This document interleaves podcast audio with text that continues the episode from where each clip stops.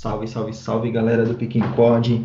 Nós estamos aqui dando início a esse projeto, o nosso primeiro episódio. E nesse primeiro episódio nós estamos vindo com uma galera de peso que vai trazer todas as informações sobre a off-season e principalmente vai fazer você dar muita risada, ficar por dentro do que está acontecendo na NBA e principalmente você vai se sentir dentro da quadra. Eu sou o Tanis, administrador da página Bandeja BR, e nós estamos aqui com uns caras que manjam muito e que vão deixar você muito, muito informado sobre o que vem acontecendo nos últimos dias na NBA. Se apresentem aí, galera. Salve pessoal, eu sou o Gustavo, ADM da Kelly Obre Junior Brasil. Salve galera, sou o Heitor, administrador da página Clippers BR. Salve galera, sou o Bernardo da Fila BR. E pelo que vocês estão vendo aí, Todo mundo aqui torce muito mal. Brincadeiras à parte, cada um aqui tem uh, a sua franquia de coração, que ultimamente não vem trazendo alegria. Então, só para comprar, um aqui é torcedor do Suns, outro do Clippers. Eu sou torcedor do New York Knicks e nessas aí nós estamos batendo cabeça tentando alcançar algum dia aí um, um, um título pelo menos de conferência. E hoje nós vamos falar um pouquinho sobre essa off-season que teve muita movimentação, que teve muita coisa acontecendo e que principalmente você vai ficar, mano, impressionado com o que vai acontecer na próxima temporada nessa off-season. E aí, galera, o que vocês acham da gente começar falando aí sobre o Milwaukee Bucks? Beleza, então. Ó, tô aqui já com as movimentações que que o Bucks fez. E vamos começar falando o que eu acho que foi a melhor movimentação, uma das melhores da dessa off-season, que foi levar o Drew Holiday para lá. Ele foi caro, ele foi bem caro, né? Porque foi, foi três picks e eu acho que mais dois swaps, né? Que é quando se o Milwaukee Bucks tiver a pick, uma pick melhor do que o, o Pelicans, eles trocam a pick. Né? Porém, o Drew Holiday é, é bem bom, assim, se encaixa bastante na, nas dependências do Bucks, né? Só que aí também teve aquele problema lá do com o Bogdanovich, que isso aí foi bem engraçado, né? Porque combinaram tudo, só esqueceram de falar com o cara que ia pro Bucks. Aí ele acabou não aceitando. Enfim, essas são as principais, né? Oh, eu acho que o J. Rule foi a peça que faltava nesse time do Bucks para engrenar. Um líder em quadra, um ótimo jogador, um ótimo armador. Eu acho que vai ajudar bastante o Milwaukee nessa temporada. Eles também trouxeram outro jogador experiente nessa free agents, que foi o DJ Augustin do Orlando Magic, outro ótimo armador. Eu achei assim que, que foi meio uma, uma off-season meio desastrosa, mas porque, meu, quando você quer manter um cara que foi duas vezes MVP e você traz só o Drew Holiday e um DJ Augustin, é meio, é meio ruim o negócio, né? Porém, assim, eles têm um time bom agora, e é isso, é brigar, entendeu? Eu acho que eles eles estão melhores do que, do que temporada passada. Só que eu acho que ainda falta mais coisa. Uhum. Porque uhum. eu acho que com esse time você não consegue desbancar um Lakers, por exemplo. Verdade, o Lakers vem muito forte. Mas eu acho que também a troca do Bogdanovich que fecharia o time para brigar com o Lakers. Bogdanovich seria perfeito nesse time, mas ele não quis sair. E Exato. não, ele não quis ir pro Bucks porque foi parar em outro time. E, mas eles tiveram uma perda também que foi bem pesada, assim, que foi o Eric Bledson, né? Eles Sim. acabaram perdendo, né? O Eric Bledson saiu, o George Hill saiu, Ilya Sova. É. é, mas eu acho que perdendo o Bledson e trazendo o J. Rule, acho que foi meio que um upgrade no time.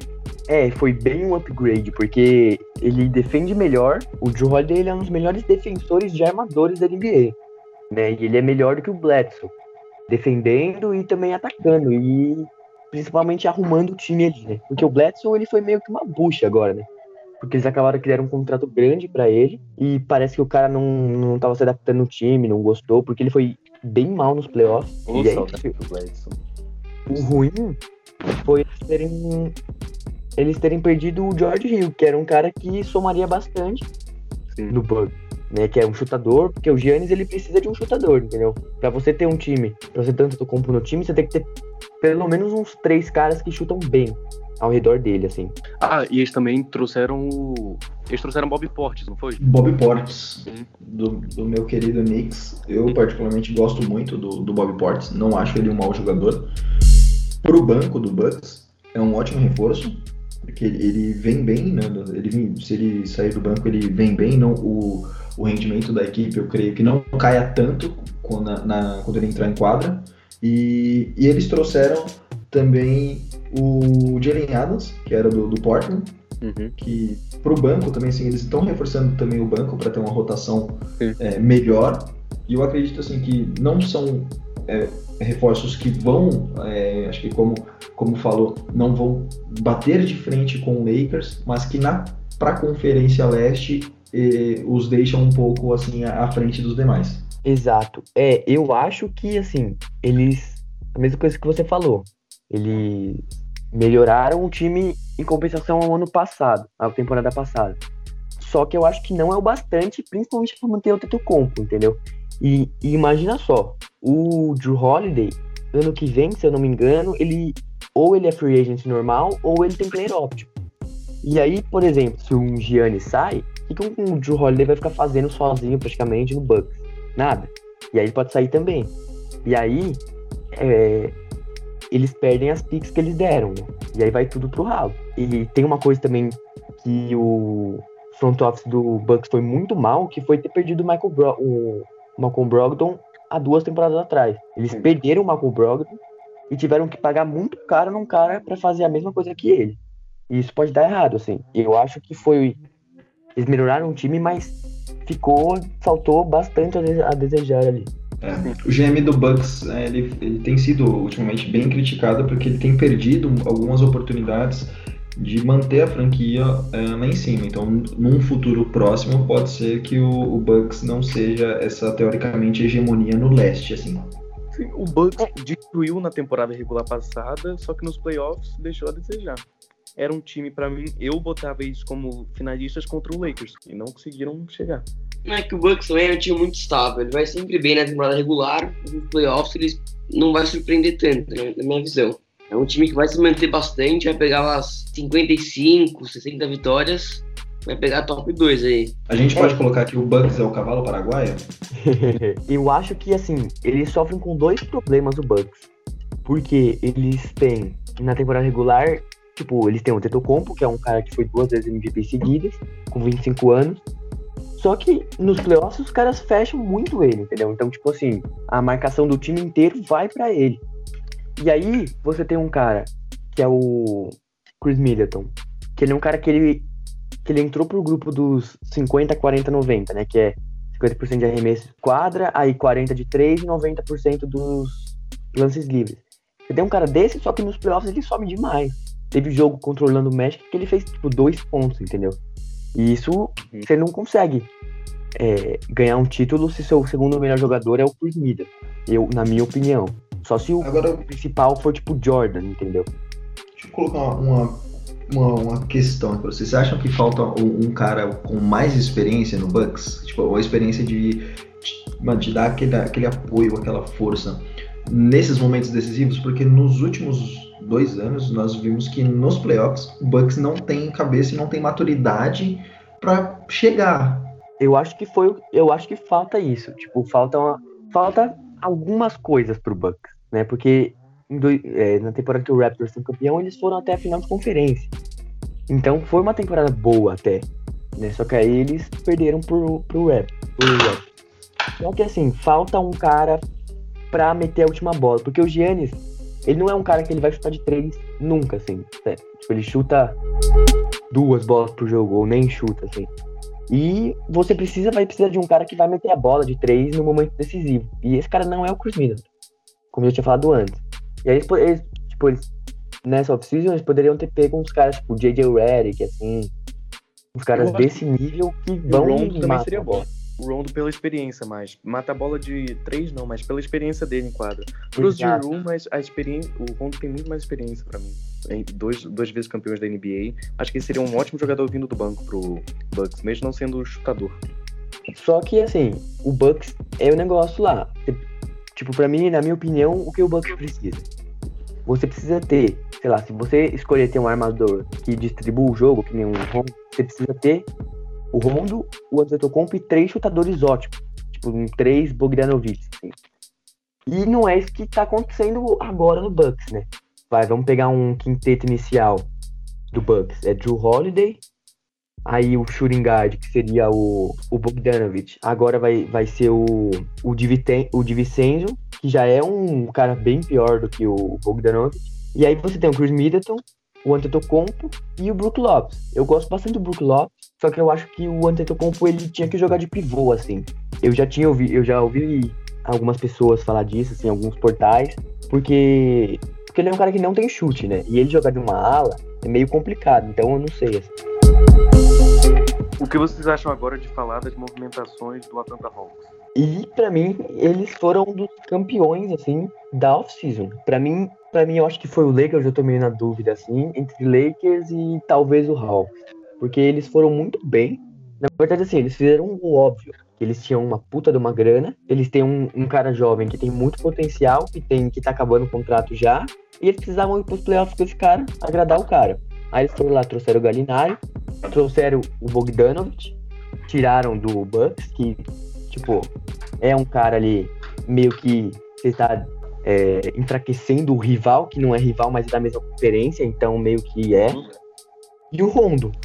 E aí você, pros playoffs, você ajuda na marcação, você ajuda o Trae Young na marcação com o Rondo, até na temporada regular, porque o Trae Young é um dos piores marcadores da liga inteira.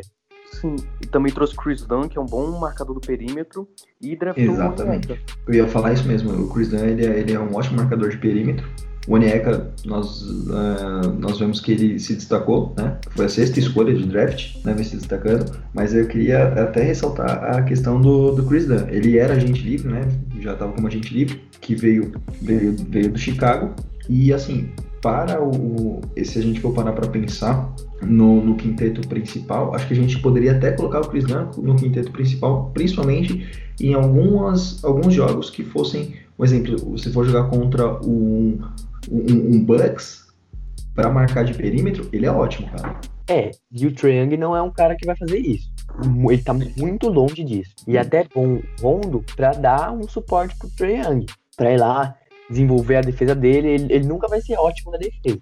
Mas se ele ficar ok, se ele ficar um, um mais ou menos, já ajuda bastante, porque ele é um nada na defesa. Assim, o, o Hawks ataca com 6, porque o Triang vale por 2 no ataque, mas defende com 4. E isso é meio ruim, né? E inclusive uma das coisas assim que eles ajeitaram, eles ajeitaram, mas não adiantou muito. Foi assim, eles ajeitaram a marcação do perímetro, ok. Só que aí você ainda tem o Galinari e o Bogdanovich, que não marcam. Eles não marcam bem, assim. Eles marcam ok. Mas eles não são grandes marcadores da ala. Aí, sei lá, se você vai pegar um time que tem bons alas, sei lá, um, um hit, por exemplo, aí vai sofrer. Porque aí você vai ter que colocar aqui o Bogdanovich pra marcar o, o, o Butler. Sim, mas eles também têm. O bom desse time é que é um time novo. Você pega John Collins com 23, Kevin Hunter com 22, Red com 21, o Trey Young com 22, o Onyeka 19, o Red, um monte de jogador novo e eles estão construindo um time pro futuro, tá? Pensando Exato. Nisso. Eu me impressionei um pouco porque eu achei que eles iam dar mais continuidade pros jovens, assim, porque agora você tem ali dois caras, principalmente é, o Rondo vindo do banco e tal, você tem, então, dois caras que são quase veteranos ou já veteranos, para tirar o lugar dos jovens na temporada regular que você desenvolve. Então mas eu achei que foi uma decisão boa, porque você aumenta a chance os playoffs, mas pensando no futuro não é, não é muito bom. Mas eu acho que foi, foi bom a contratação desses veteranos que para trazer a experiência deles em quadra para esses jovens para o futuro para levar a experiência deles, o jogo deles para esses jovens, para já pensando no futuro. Também uma, eu, tava, eu, vi uma matéria esses dias que falava que o Galinari não seria titular, seria reserva do Hawks. Nossa, e aí ficaria um banco bem interessante. O banco ficaria ótimo.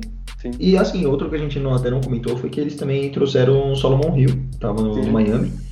Não é um, um ótimo jogador, assim, tá para acredito de mediano para baixo Porém, é, é, acho que é a questão da experiência, né? Então é um cara que foi para finais.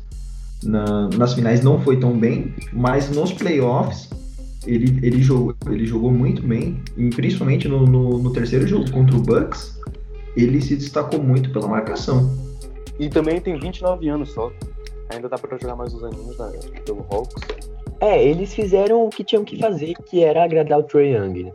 Porque quando você tem um cara desse que você você pega um, um cara que tem muito potencial, né? Que ele já é um, ele já é realidade, ele não é um cara que precisa evoluir muito para ficar bom, ele já é muito bom. E aí é isso, entendeu? Aí, aí até isso já abre umas brechas deles quererem se desfazer de alguns jovens, tipo John Collins, porque ele tem mais um ano de contrato e ano que vem você vai ter que pagar ele. Eu, eu acho que o, o Hawks não vai querer fazer isso, assim. Pelo que eu, que eu tô vendo, assim, no notícias, essas coisas assim, até os portais falando disso, porque ele é um cara que ele não marca, né? Tipo, eu fico meio na dúvida se o, se o Hawks vai querer pagar ele, porque você vai ter que dar o máximo, um, quase um máximo, sei lá, uns 20 milhões pra ele. Porque ele é um cara que ele tem 20 pontos de média com 23 anos, então é um cara que ele é bem bom. O que a gente falou no início que ele precisava melhorar é a defesa do perímetro. Eu acho difícil ele melhorar, virar um ótimo defensor do perímetro, mas pode dar uma melhoradinha nessa próxima temporada para ser mais completo. Eu acho que eles fizeram bem, assim. O Hawks foi um time que foi bom, bem bom. Porque eles trazem uns caras que, assim, eles têm uma idade. Tipo assim, eles trouxeram uns caras que já têm uma bagagem para ajudar os jovens, só que os, esses caras que têm bagagem, eles conseguem jogar mais alguns anos.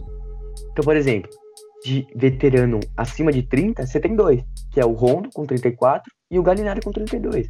Aí você tem o Bogdanovic, que tá no auge, com 28. Então ele tem pelo menos mais umas duas temporadas bem aí. E você traz o Salomon Hill também, que pode ajudar os, os jovens na marcação ali, que tem 29. Então não é um time que, pô, cheio de veteranos, que os caras daqui a uma, duas temporadas já estão podres. Não. É um time que tem uns caras com bagagem agora, que eles trouxeram, só que os caras não são velhos entendeu? Então foi muito bem. Pra mim, eles são. Depois eu vou fazer, falar minha lista de vencedores da off-season, que eu preciso pensar um pouco mais, mas eles, pra mim, eles estão no top 3. Então vamos falar dos Sixers agora, que para mim foi o time que mais surpreendeu, porque eu não esperava que eles conseguiriam sair da lama. E isso é o efeito Daryl Morey, que foi muito bom.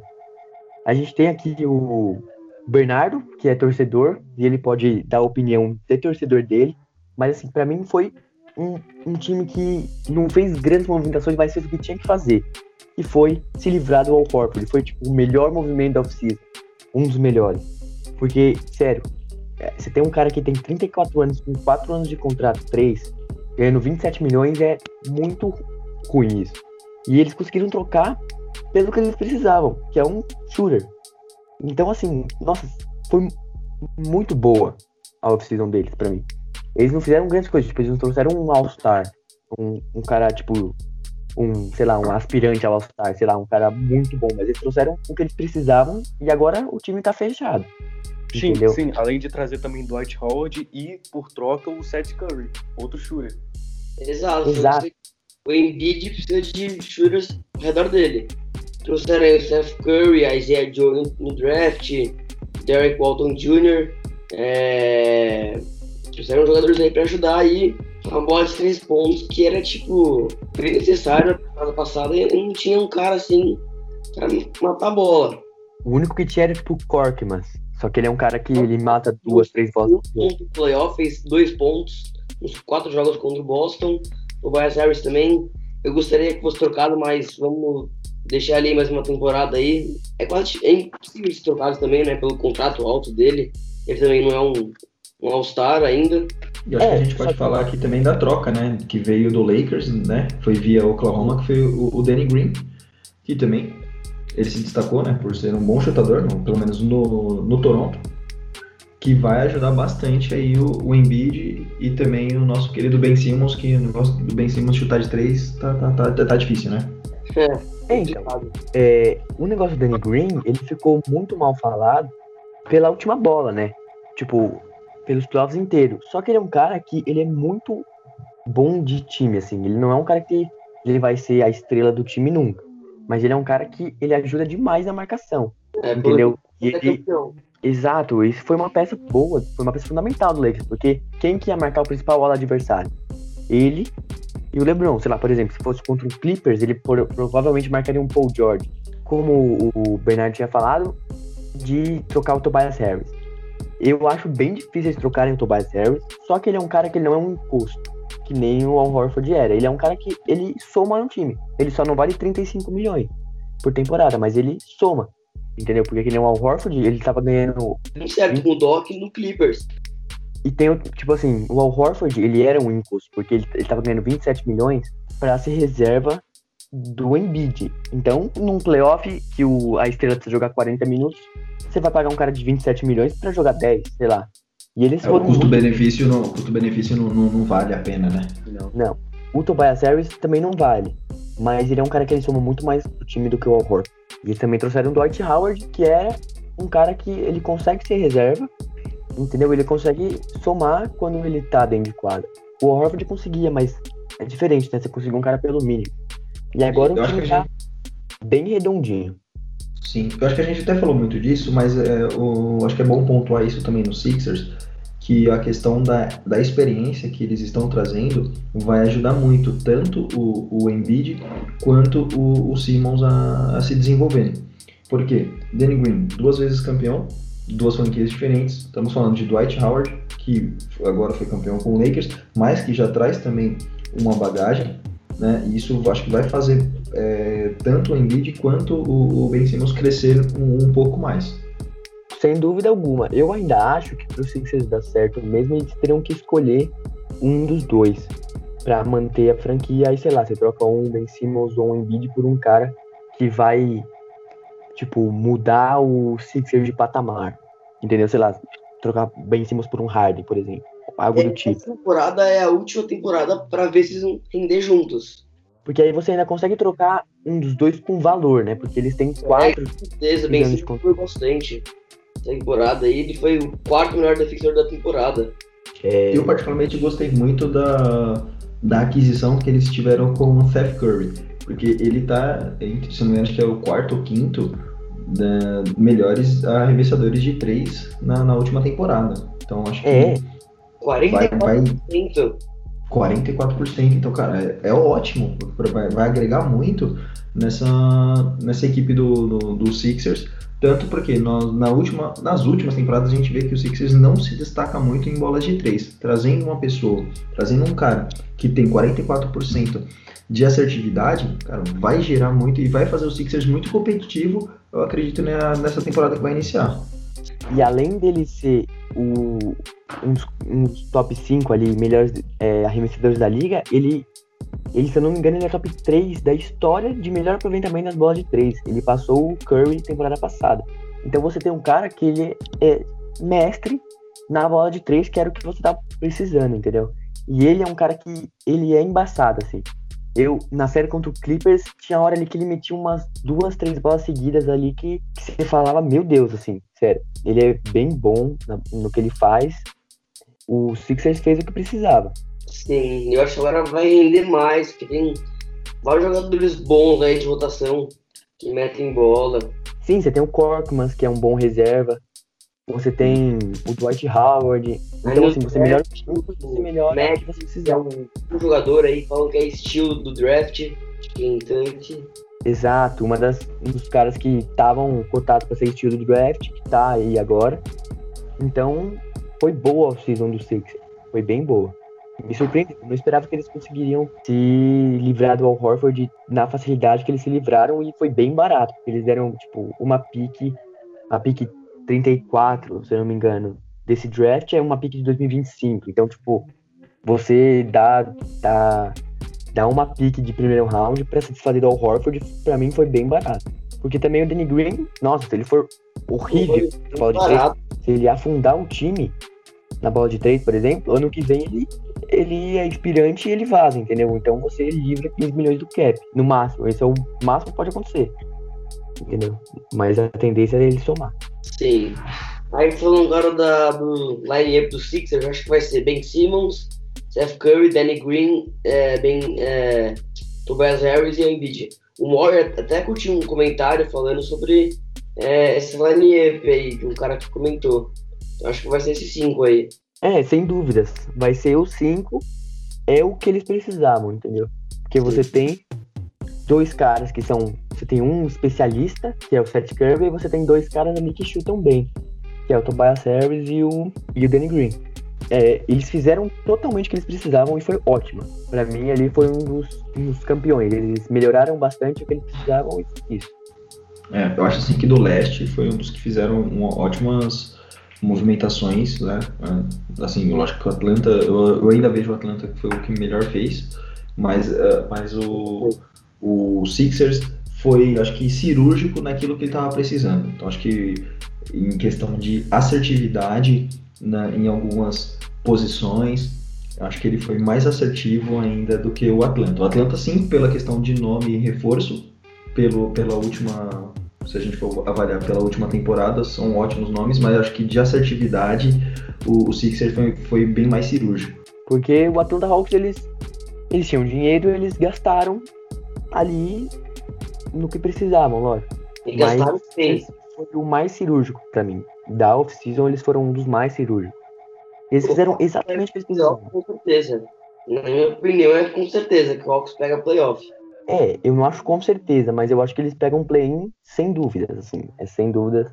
Não vou falar com, certeza, porque para mim ali, o West tem nove times, oito que para fazer o top o top 8. Aí vem o Hawks. Não sei, é, depende.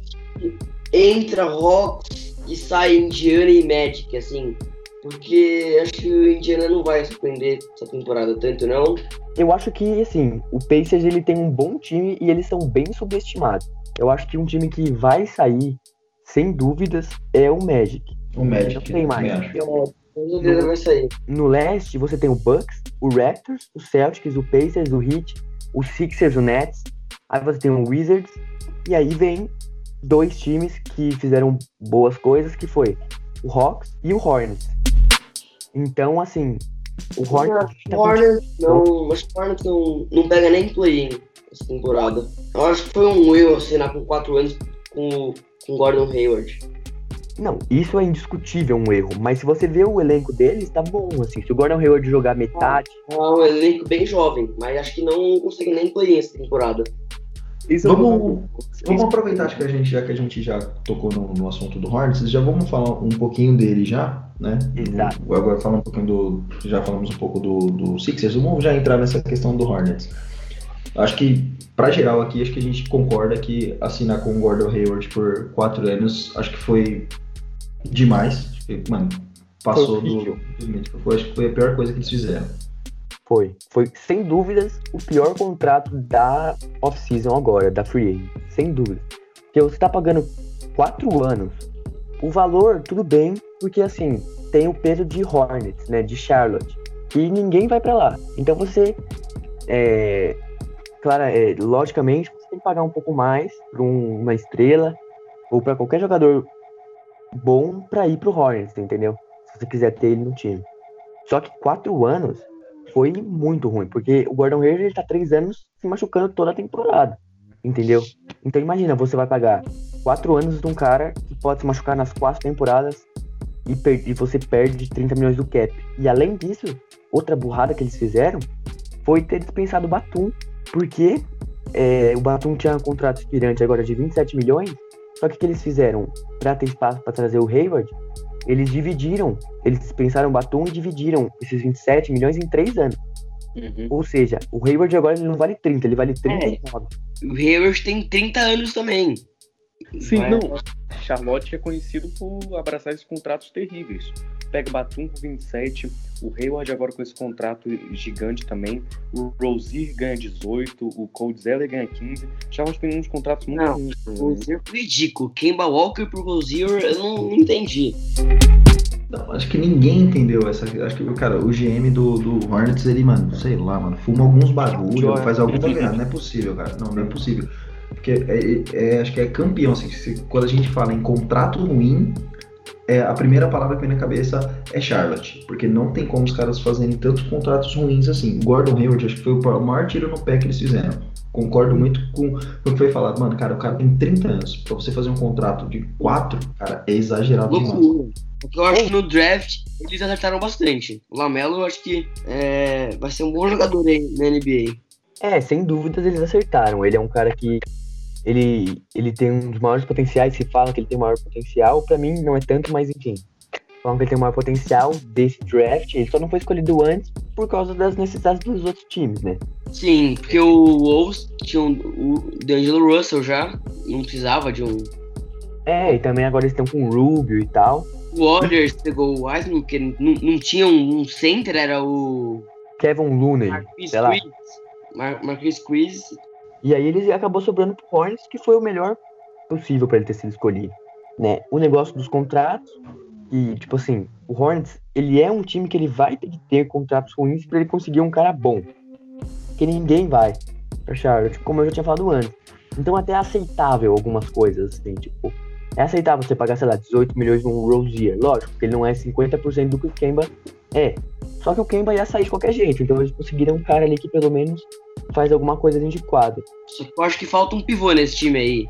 Cold Ziller, ele faz a função, mas não é um grande pivô.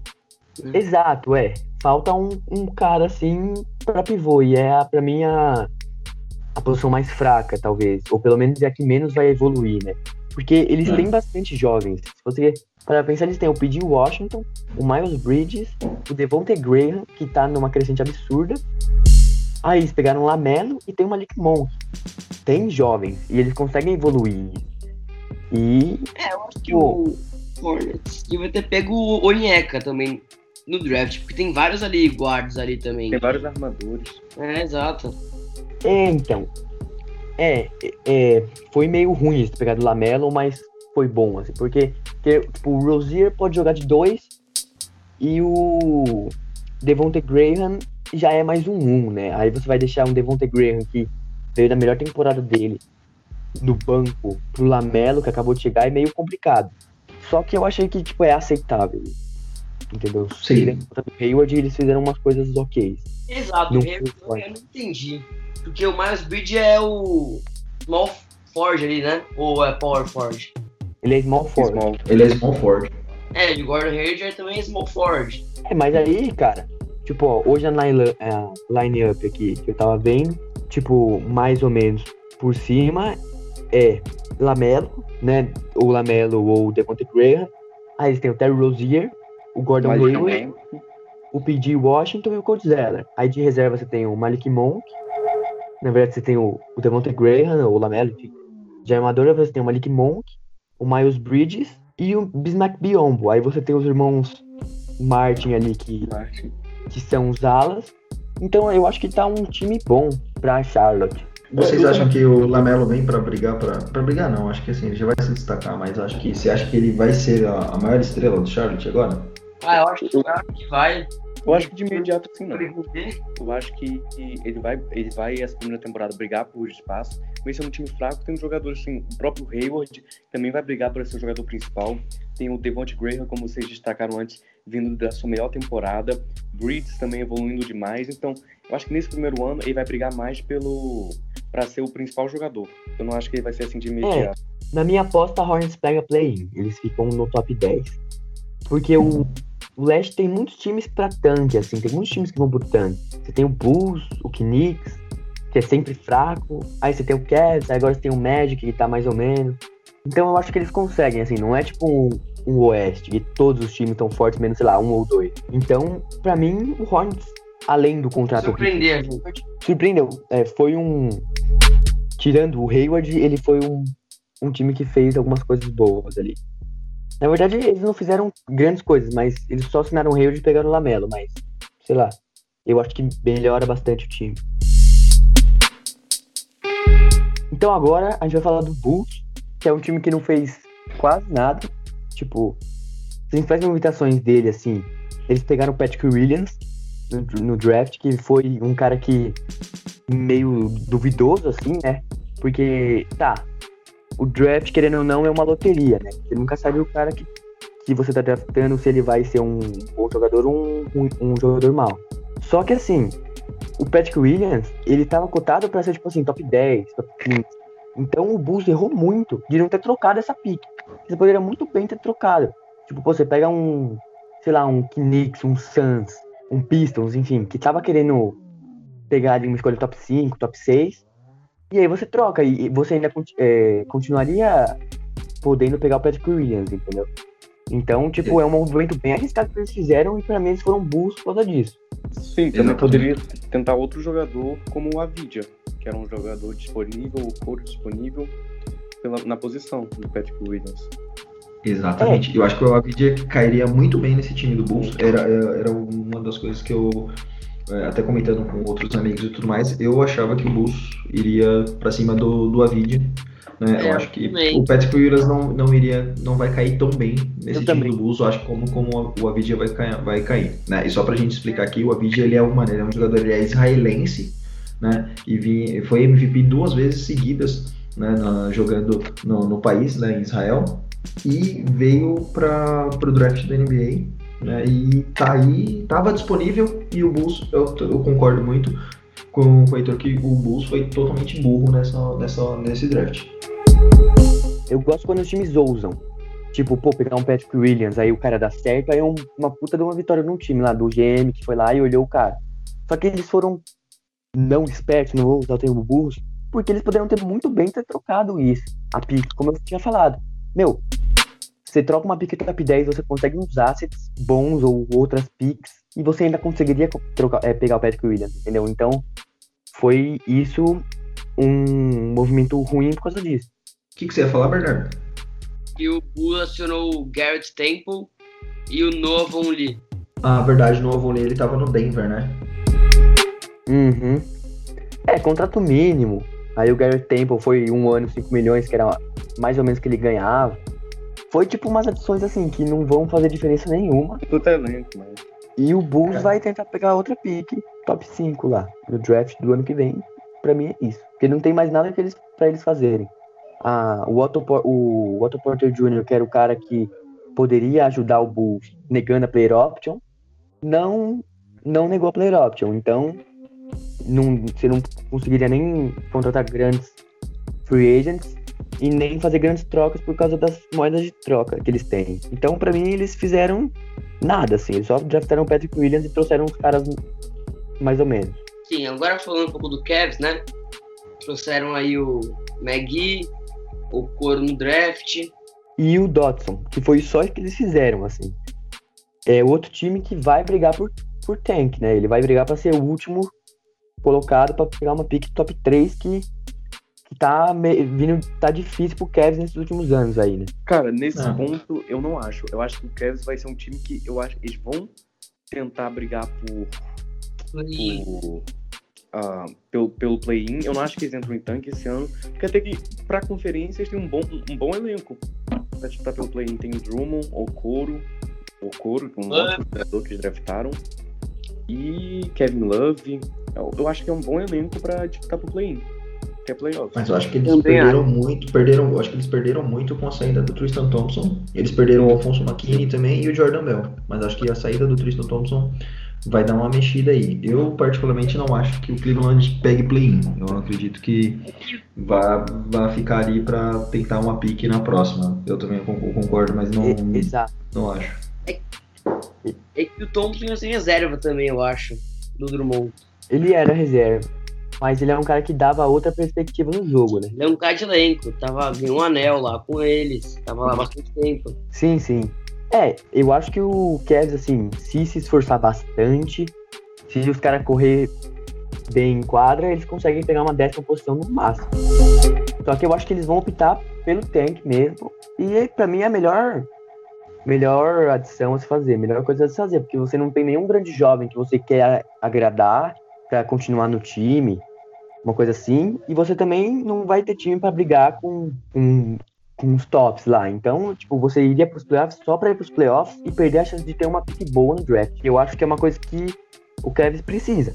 É isso. É, eu concordo também nessa parte também com o Heitor, porque eu acho que ah, o Kevs, se ele, ele. pode até lutar, pode até chegar, pode surpreender, como eu acho que o Miami também surpreendeu nessa última, pode até surpreender, conseguir um- um- uns playoffs, mas acho que ele perde muita oportunidade de conseguir algo melhor na, na outra temporada, uma pique melhor, para que ele possa se reforçar, ou até mesmo usar a pique por uma troca para algum astro, para alguma estrela, para poder levar a Cleveland para cima de é. novo. Tipo, nossa, pô, o Cavs vai se esforçar pra caramba, vai desgastar os moleques lá pra ir, sei lá, pegar uma décima posição, ganhar o play-in e ser varrido pro Bucks. Sei lá, por um Raptors, enfim, pro primeiro colocado. Então, pra mim, é decisão errada se fazer, assim. Eu acho que eles conseguem pegar play-in tipo, se esforçando bastante, mas eu acho que eles não vão fazer isso, eles nem devem. Então, tipo, meio um nada. O time que também vai ir pro tank, pelo menos é o que eu espero, é o Knicks, né? Que foi muito bem nessa off-season por não ser o Knicks, por não fazer decisões erradas. Nossa. Tinha, sa- tinha saído que eles estavam atrás, que eles queriam dar o máximo pro, pro Van Vliet por um contrato longo, assim, uma, tinha uma coisa assim, eu vi aí nos fóruns da internet. E assim, eles não fizeram nada, eles pegaram o Obitopen no draft, que era o que mais se encaixava lá, e foi isso, assim. Cara, o Austin Knicks, Knicks o é, o, é, o, é o, tipo, a franquia que consegue me tirar do sério e, a- e fazer com que eu ame do mesmo jeito. Assim. Tipo, da mesma forma que eu amo, eu odeio Knicks. O, o, o- eu gosto muito do Van Vliet, mas eles queriam fazer um contrato com o Van Vliet, a mesma coisa que o Charlotte fez com o Gordon Hayward, um contrato de 4 anos com o Van Vliet. Era, ia ser o maior tiro no pé do mundo, cara. Porque assim, o Van Vliet é um ótimo jogador, mas cara, você fazer um contrato de 4 anos com, com é, é muito, é muito, é muito, acho que é um contrato muito longo, ia pagar uma bala pros caras, pro, pro cara, e eu tenho certeza que ele não ia render da mesma forma que ele rende no, no Raptors. Por quê? Porque o, o entorno do Knicks não é tão bom quanto é o entorno do Raptors. É, então, a minha opinião pro Knicks que eles tinham que fazer nessa off-season era pegar uns jogadores, tipo, uns bons caras, assim, tipo, um Van Vliet, né? Eu tô contradizendo o torcedor, mas, mas enfim. Porque eles precisam ter um atrativo pra próxima off- pra próxima Free Agents 2021, que é uma das melhores aí, que é uma muito boa, muito melhor do que essa, pra eles conseguirem pegar uma estrela, ou um cara que vai mudar um pouco a franquia. E eles não vão conseguir isso com o Julius Randle, entendeu? É isso que o sempre o que o Knicks faz. Foi isso o fiasco da, da Free Agents de pra temporada passada, né? Que, nossa, tava todo mundo falando do Duran, do Irving lá. E não foi o que aconteceu, entendeu? E isso é uma coisa que o Knicks tinha que fazer. Eles tinham que pegar uns caras assim, tipo, ah, um, um Van Vliet, sei lá, um, sei lá, um Morris, uns caras assim que, que são. não vão mudar a franquia de patamar, não vão levar os playoffs, mas eles conseguem, tipo, é, construir um time montar, é, eles conseguem construir um time ao redor de alguma estrela, entendeu? É isso É. que eles fizeram. Mas acho que a gente pode pontuar aí que ele, ele, assim, não foi tão bem como na última. Quer dizer, não. não acho que na, com- comparando as duas temporadas nessa, acho que ele foi melhor na Free Agency, porque eles trouxeram Alec Burks, né, que veio do, do Philadelphia, trouxeram o, o Nerds Loel, porque eu acho ele um bom jogador, veio do, tá vindo do OKC, Austin Rivers, como foi falado, né, que veio do Houston, e o Jacob Evans, que estava no Minnesota Timberwolves. Minnesota.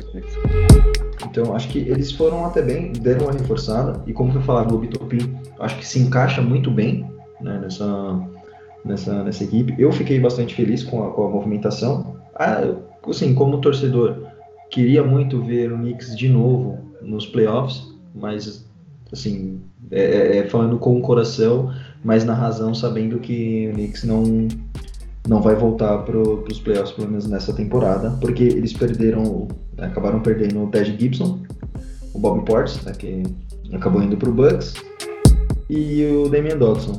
né, perderam alguns, algumas boas peças, fizeram bons encaixes, né, acredito, mas assim, não vá, acho que deve ser acho que um consenso de todo mundo aqui que ele não vá para o playoff. É, tem uma coisa que é uma coisa boa do, do leste, pros torcedores do time, tipo, de times que estão fracos, pra mim é a incógnita da, da décima posição, assim. Que pra mim tem uns nove caras que vão estar ali. Só que pra mim a décima é meio que um- uma incógnita. Pode ser um Bulls, um Knicks, sei lá, um Pistons, enfim, um Magic. Pra mim agora o favorito pra essa décima posição é o, é o Magic. Mas, tipo, talvez o Knicks possa surpreender. Pra mim também é decisão errada. Porque eu acho que se um time. Entre um time brigar pelo tank pra conseguir uma pick boa e conseguir mudar a franquia, um jovem, e escolher entre uma décima posição, uma oitava, pra ser barrido na primeira rodada dos playoffs, eu prefiro pegar a pick. Né? Então é isso. Eu acho que a gente já falou tudo que a gente tinha que falar do, do Knicks. Assim, eles fizeram umas contratações bem que não vão mudar nada, mas foi boa, assim. Não deram nenhum contrato máximo pro, pro Julius Randle, tá ligado? Não, não deram contrato bom. E. Acho que a gente pode falar um pouquinho do Wizards agora, né? Aham. Que também não fez nada. não fez muita, né? Não fez muita coisa, né? Acho que a a melhor coisa que eles fizeram mesmo foi ah, draftar o Avidia. E, e assim, eles pagaram meio caro, na minha opinião, pro Robin Lopes. Porque ele é um cara que, tipo, ele, assim, ele tem 5 pontos de média. E ele, ele jogava, tipo, 10 minutos, assim, uma coisa desse tipo. E eles pagaram, tipo, 7 milhões. Tipo, lógico, o Wizards precisava de pivô. Mas eu não acho que o Robin Lopes vai mudar muito. E eles pagaram meio caro nele. E querendo ou não, pô, você, você olha, você vê um Ibaka ganhando 9 e você vê um Robin Lopes ganhando 7,5. Fala, meu Deus. Mas o Avdija foi, foi, sem dúvidas, muito bom que caiu pra ele. Hum, e eles também renovaram com o David Bertans. Um bom jogador, um ótimo chutador. Vai ficar É, mais ele é um- ele foi uma baita decisão acertada do Wizards, assim, porque ele é um cara que ele tem tipo 40% da bola de três chutando 10 bolas. Então ele é um cara que ele é muito bom nisso. E eles pagaram um preço justo, assim. Ele tem um ele, ele, tem um contrato agora até 2024 com mais ou menos 16 milhões de média. Então é um cara que ele é bom pra completar o elenco, né? E Ali, trouxeram também o, o Raulzinho, né? A gente pode esquecer. Raulzinho. Eu acredito que o Raulzinho vai ter, é, acho que até um pouco mais tempo de quadra do que ele vinha tendo no, no, no Sixers. Acho que ele tendo ele um pouco mais de, de tempo de quadra, acho que ele pode render algo bom ali pro, pro Wizards.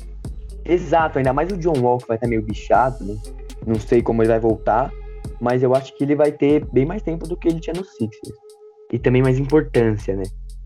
E foi isso que eles fizeram, né? Porque eles pegaram também um Chris Chiosa, que era do, do Nets, mas foi pelo mínimo, enfim. Movimentos nada importantes. Agora eles têm que ver, e pra mim vai depender bastante de como o John Wall vai voltar, né? Porque se ele voltar um cara 50% que ele voltava, eles conseguem brigar pro play-in. Mas se ele voltar muito ruim, que eu acho que não vai acontecer, aí é um- uma coisa bem ruim pro Wizards. Mas Pra ele mim, é que pra mim é um jogador sensacional. Mas é isso. Pra, Pra mim, mim vai ser o principal do time nessa próxima temporada. Não vai chamar a responsabilidade, vai pegar o protagonismo que era do Wall antes da lesão. Se o Coco tá bem, né? É, então, depende muito disso, porque é um cara que tá dois anos sem jogar já, sei lá, duas temporadas ou até mais. E é meio que uma incógnita agora. Eu acho que sim, se o John Wall voltar bem, eles, o Wizards fica bem também. Se ele voltar mais ou menos, o Wizards fica mais ou menos. Então depende muito do, do, do, do John Wall, né? Porque o Bradley Beal, ele querendo ou não, vai ser a principal, porque ele é um cara que tem 30 pontos de média e 6 assistências. E ele é muito bom. Eu, eu queria ele no Clippers, sem dúvidas. É, ele é que não teve tanta movimentação, né? Outro time que a gente pode falar, mas não teve tanta movimentação, mas eu acho que a, a questão que entra é de, de ser um dos principais é, concorrentes ao play-in, acho que é o Orlando Magic, né? Não teve nenhuma movimentação importante, né? Eu acho que o- só o, o, a 15 escolha que ele teve no draft, que foi o Cole Anthony, mas é, acho, que, acho que, não sei vocês, mas eu acredito que no máximo o Orlando Magic pega um play-in. Pra mim também. Porque eles. O Orlando Magic é o Orlando Magic, assim. Ele é um time que ele consegue estar acima do cap um time ruim. Não é um time péssimo, mas eles poderiam ter feito muito mais coisa do que eles fizeram. Entendeu? Porque ele é um time que é um time que não vai conseguir uma pick top 5, top 8, sei lá. Mas também não é um time que vai conseguir brigar. Então ele é aquele meio termo que, que eu não gosto, assim. né? Uhum. Eles, eles perderam o DJ Augustin e trouxeram o Cole Anthony. Foi, e o Dwayne Bacon. Foi isso que eles fizeram, praticamente. É, e o Isaac tá machucado também. Ele é É. um bom jogador, mas infelizmente se lesiona muito. Ele é um, é, ele é um baita jogador, só que ele tem que estar saudável pra ser isso. né? E foi isso. A gente falou bastante né, do, do Magic. Porque não teve nada mesmo, assim. Eles não fizeram absolutamente nada. Nada, nada nada. O time que também não fez muita coisa, mas foi mais ou menos, foi o Raptors. Né? Tipo, eles assinaram o Van Vliet, que era a melhor coisa que eles poderiam ter feito, né? É, trouxeram aí os dois pivôs pra suprir ausências do Ibaka e do Gasol, que não foi a Uhum. foi o Aaron Baines, né? E o Alex Lane. É, não foi nem um pouco a altura disso, né? Porque, é, Eu acho que eles perderam mais do que ganhou, né?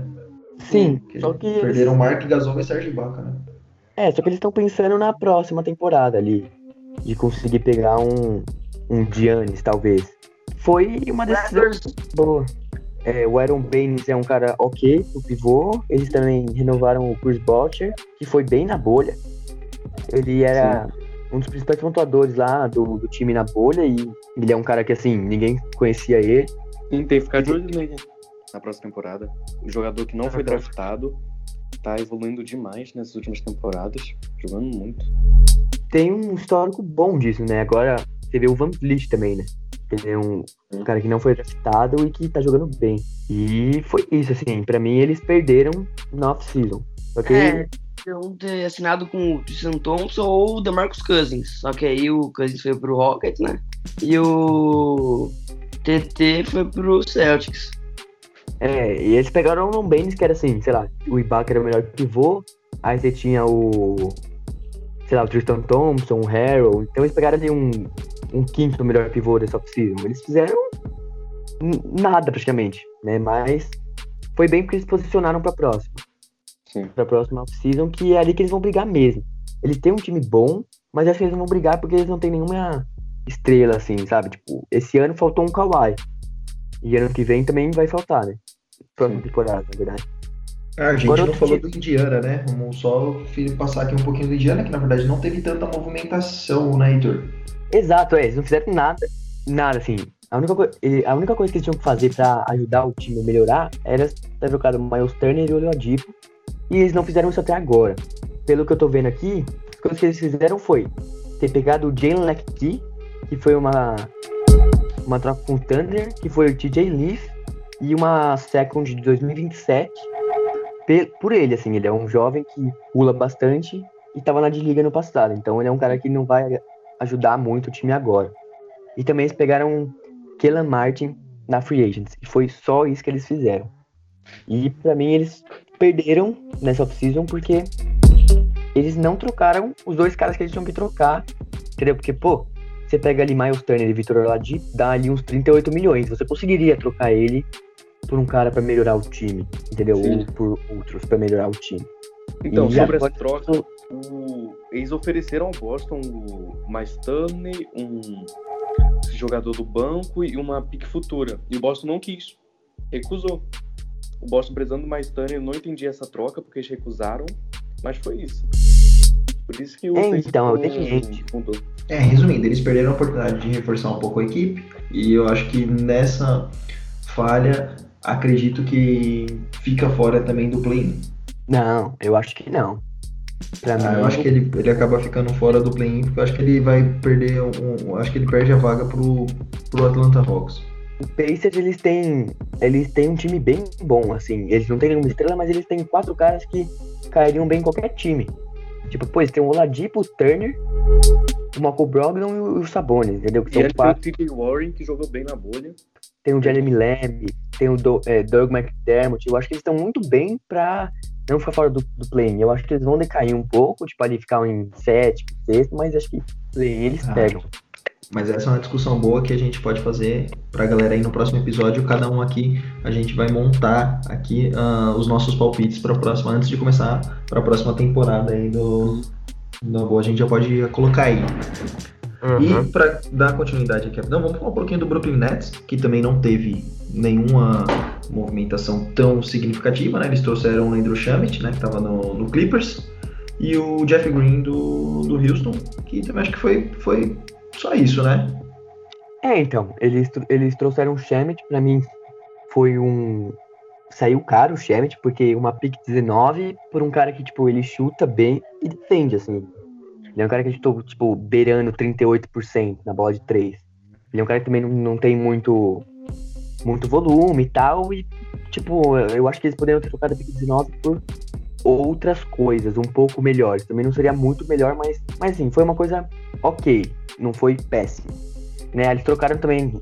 Foi acho que a primeira troca da, da trade deadline, que foi o Bruce Brown. Foi o Bruce Brown pelo. pelo Musa. Né? E acho que mais uma pick lá. Então foi isso, né? E eles renovaram o Joe Harris. Ele é um cara bem bom. Ele é tipo um Bertans, né? Ele é um shooter, um shooter. Só que ele saiu meio caro, né? E ele não defende bem, né? E a grande pergunta para mim, que vai ser na próxima temporada do Nets, é essa defesa. Você tem o, Irving e o Duran, que não são grandes defensores, né? E o Joe Harris, que também não defende bem. E outros que não defendem muito bem também. Acho, acho que agora a gente pode falar um pouquinho de alguém que se movimentou, que eu gostei muito, que se movimentou bem, que foi o Pistons. Eu acho que pode até surpreender um pouquinho, né? Assim, se movimentou bastante, até acho que foi uma das que mais teve movimentações, né? E, e, se reforçou até aqui legal, né? No caso aí, como ele fez a, a troca, né? Ele recebeu Musa do, do Brooklyn Nets e trouxeram também Delon Wright. Eu acho ele um ótimo jogador. Mason Plumlee também, né? A respeito disso, nossa opinião é meio diversa, porque para mim eles fizeram, tipo, eles mudaram o time, mas não mudaram, porque agora Pistons tem 3, 4 pivôs. Tipo, meu, você dá 7 milhões no plano e 8 milhões, foi muito para mim. Pra um cara que não tá. Não é mais o cara que ele já foi algum dia, se é que ele já foi algum cara. Assim. É. O plano nunca Sim. foi nada, né? É, exato, né? Aí, assim, o Jeremy Grant foi ok, assim, foi bom. Eu achei muita grana, mas já era esperado ele, ele ganhar essa grana pelos playoffs que ele fez. Só que assim, agora eles têm muitos pivôs. Eles têm o Planley, o Blake Griffin, né? Ah, Aí eles pegaram o Steel Okafor também. E para mim, uma troca que foi bem mais ou menos da parte deles foi ter trocado, ter trocado inclusive o Clippers, que é meu time, né? Eles pegaram o Magruder e a pick 19, que eles draftaram o Cedric Bay. Eles deram pro Clippers o Kennard, quatro escolhas de segunda rodada. Então eu achei assim, as quatro escolhas foi, tipo, totalmente desnecessário. Eu achei que foi uma, um acerto do Clippers, inclusive. Mas é isso, assim, tipo, se o Cedric Bay for um jogador bom, compensou. Mas até esse momento, para mim, não compensou. Ah, acho que o Pistons acho que acabou agindo um pouco no desespero em algumas, em algumas trocas aí. Eu acredito que é, essa troca que ele fez com o Clippers, eu acredito que ele saiu perdendo, na verdade. Eu, eu também. Eu acho que, por exemplo, isso vai funcionar assim. Se eles não trocarem esses jogadores, Plane ou Okafor como pivô. Aí como PF tem o Griffin, o Jeremy Grant, sendo que o Jeremy Grant também faz alguns jogos como small forward. E além de ter o Dumbia também que faz, que faz o small forward. Ou seja, tá muito confuso esse time do Pistons, como vai funcionar para a próxima temporada. É, foi uma coisa bem confusa a off-season deles. Porque, tipo, meu, você vê um time que eles draftaram três caras no top 20 do draft e assim, você vê que eles, fizer, eles fizeram uma free agent, principalmente, que você, eles não vai. Os jogadores que vieram não vão ter muito espaço. Que eles pegaram dois forwards, tipo, que é o Isaiah Stewart e o Cedric Bay. Eles pegaram o Kylian Reis, que é um guard. Aí o Kylian Reis, tudo bem. Mas, tipo, meu, você tem muito, muitas alas agora. E, inclusive, assim, o Blake Griffin, por exemplo, um Jeremy Grant, que teria que, que jogar de power forward, como tem o Black Griffin lá, ele vai ter que jogar de ala. Entendeu? Se, não, se o Black Griffin não for tocado. Mas enfim. Aí então você vai perder a evolução dos jogadores que você trouxe para uns caras que não vai levar o time em lugar nenhum. Então pra é, mim foi. E eu acho assim, que o Isaiah Stewart e o Cedric Bay, com essas contratações que eles fizeram, eles já vão meio que perder assim é, oportunidade de mostrar o que eles vinham fazendo no. Porque eles fizeram um draft muito bom. Eu me surpreendi. Porque toda hora vinha a notificação do Woj lá. É, Pistons trocou tal por alguma pick, entendeu? Só que, meu, essa free agents foi muito confusa. Muito. Eu esperava, tipo, que eles não trouxessem ninguém, outras trouxessem um ou outro cara ali, mas. Mas é isso, né? Pra mim, tipo, é um time que fez coisas confusas. Isso. Não precisa mais falar nada do Pistons, porque ele já falou bastante e foi confuso. É. Agora, a gente pode falar do Boston, né? Do Celtics, exato. Que pra mim, meu, eu fiquei triste pelo Celtics, porque a única é, salvação do Celtics de fazer alguma coisa nessa off-season relevante era com o Hayward. Aí o Hayward vai lá e, e rasga a player option. Nega, né? Porque o, o Celtics já tava acima do cap, então mesmo com o Hayward saindo, tirando 30 milhões, eles não conseguiriam trazer um cara, tipo, a altura, né? É, um contrato igual pra reforçar o time. E aí eles trazem o Tristan Thompson, que foi o que eles precisavam, assim. Pra mim, eles precisavam de um cara de um cara alto para pegar rebote e o Tristan Thompson faz isso. Eles pegaram a melhor opção que tinha disponível ali, né? Porque se eu não me engano. É, tinha o Ibaka, né? Mas eu acho que eles não conseguiram acerto com o Ibaka e eles pegaram o Tristan Thompson. E foi isso, o time fica o mesmo praticamente. Eles trouxeram também o Aaron Nance. Draft Tig, né? Draft Tig, que, É. que foi bem. Eu acho que um acerto, né, com o Tristan Thompson. Ah, eu também acho que eles acertaram com o Tristan Thompson. Eu Foi. acho que foi, um- foi uma, foi um- uma ótima aquisição pro Boston aí. E eu acho que. É, eu sei que é chover no molhado, falar a mesma coisa, mas o Tristan Thompson vai ajudar muito. Acredito ali que o Jalen Brown e o Jason Tatum. Não, eu acho que os planos do time eram o Hayward aceitar a player option e trocar ele. Uma signing trade, só que ele estragou todos os planos do Boston pro, nessa off-season. Aí não deu certo, eles estavam sonhando com o Turner. E, meu, o Danny Ainge, pelo que parece, foi o Danny Ainge mesmo que negou. Que pelo que eu vi, tipo, pelo Hayward, o Danny Ainge pediu o Miles Turner e o TJ, o TJ Warren. Então, meio que ele queria, tipo, assaltar o, o Pacers. E aí o Pacers Sim. mudou uma coisinha ou outra ali, o cara já não aceitou. Então, pra mim, Danny Ainge fez uma cagadaça, assim. Se isso for Eu verdade. acho que o Danny Ainge foi muito mal. Caramba, será? Eu não, nem vi isso daí, mas se for verdade, acho que foi um erro assim grotesco. Hum, Eu acho que nem foi o Turner, eu acho que ele pediu o Oladipo e o TJ Warren, por isso que eu achei, tipo, burrice, em vez de acertar mais o Turner. Eu acho que ele pediu o Oladipo ainda. Aí assinaria um pivô na off-season que seria o Tristan Thompson. É, então não tem como ter certeza porque nada foi confirmado. Ainda mais a franquia não vai confirmar isso. Mas é boatos que saem aí. Eu acho que pra gente encerrar, a gente poderia falar do, do vice-campeão, né? Que é o Miami Heat, que trouxe aí o Maurice Harkless e o Ever Bradley. Pra mim eles foram muito bem. Por quê? O que que eu tava pensando que seria a off-season do Heat? Eles perderam os jogadores pra times que dessem contratos maiores pra eles. Entendeu? Então eles, sei lá, eles perderam o Dredd pra um, pra um, sei lá, um Clippers pra dar um contrato de 4 anos pra ele. Algumas coisas desse tipo. Só que eles foram muito bem. Porque eles assinaram o Miles Leonard e o Dredd por dois anos. Só que o próximo ano é, é team option. Ou seja, no próximo ano o Antetokounmpo sai do Bucks, eles dispensam o Dredd e Leonard e trazem o, o Antetokounmpo, entendeu? E foi bem. Aí o Harkless é um 3D, faz o arroz com feijão. E trouxeram o Avery Bradley, que teve, teve a ajuda do Butler pra levar ele lá, porque parece que os dois são amigos, assim, algo do tipo. E pra mim eles fizeram o que eles tinham que fazer, porque eles mantêm um time forte pra próxima temporada e pra, pra outra também, só que eles não acabam com a chance de pegar o Antetokounmpo pra próxima temporada, que é claramente o que eles querem fazer. É, eu, eu acredito que mesmo com essa movimentação, assim, não, não sou muito da questão da sorte, mas eu acho que não vai ser campeão da, do leste como foi agora, né? Eu, acredito assim que. Não, não vou falar sorte, porque eles fizeram um, um, um ótimo, cara, na bolha, eles jogaram muito bem, se mostraram muito fortes, mas não acredito que sejam campeões do leste de novo. Eu acho que nem chega. Eu arrisco dizer que eu acho que nem chega na conferência. Foram bem, jogaram bem, mas eu acho que também teve aquele pingo de sorte.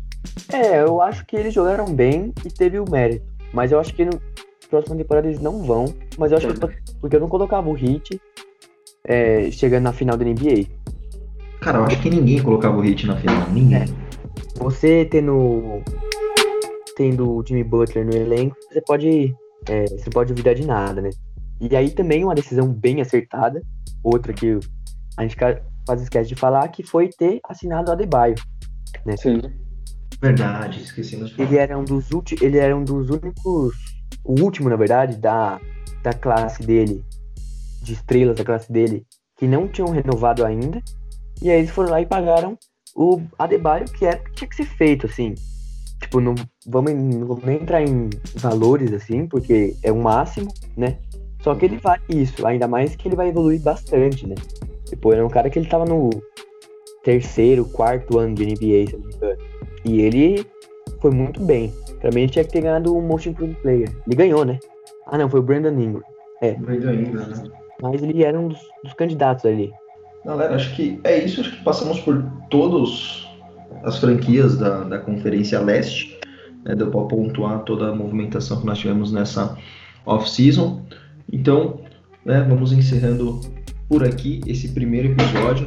espero que vocês que estão nos ouvindo tenham gostado e principalmente, se vocês gostaram, sigam esses caras que são feras, né? Então, se você precisar acompanhar, tem mano, todo mundo aqui tá lutando e batalhando para poder divulgar ainda mais o basquete que não é tão conhecido aqui no Brasil, né? Por ser por questões muito que nós vemos é, utilização de TV a cabo e tudo mais, agora que está sendo um pouco mais difundido, mas a nossa intenção aqui é poder levar para vocês ainda mais o basquete de um, um modo irreverente, no bate-papo, não deixando bem claro que não tem nenhum especialista aqui, mas é mais na, na amizade mesmo, conversando e batendo papo. Então, cara, sigam aí, cara, a, a Kelly Oubre Jr., é, Kelly Oubre Jr. lá na, na, no Instagram, sigam o Fila BR, sigam aí o Clippers, mano, vamos para cima, vamos divulgar e espalhar. E sigam também o Bandeja BR, vamos para cima, vamos espalhar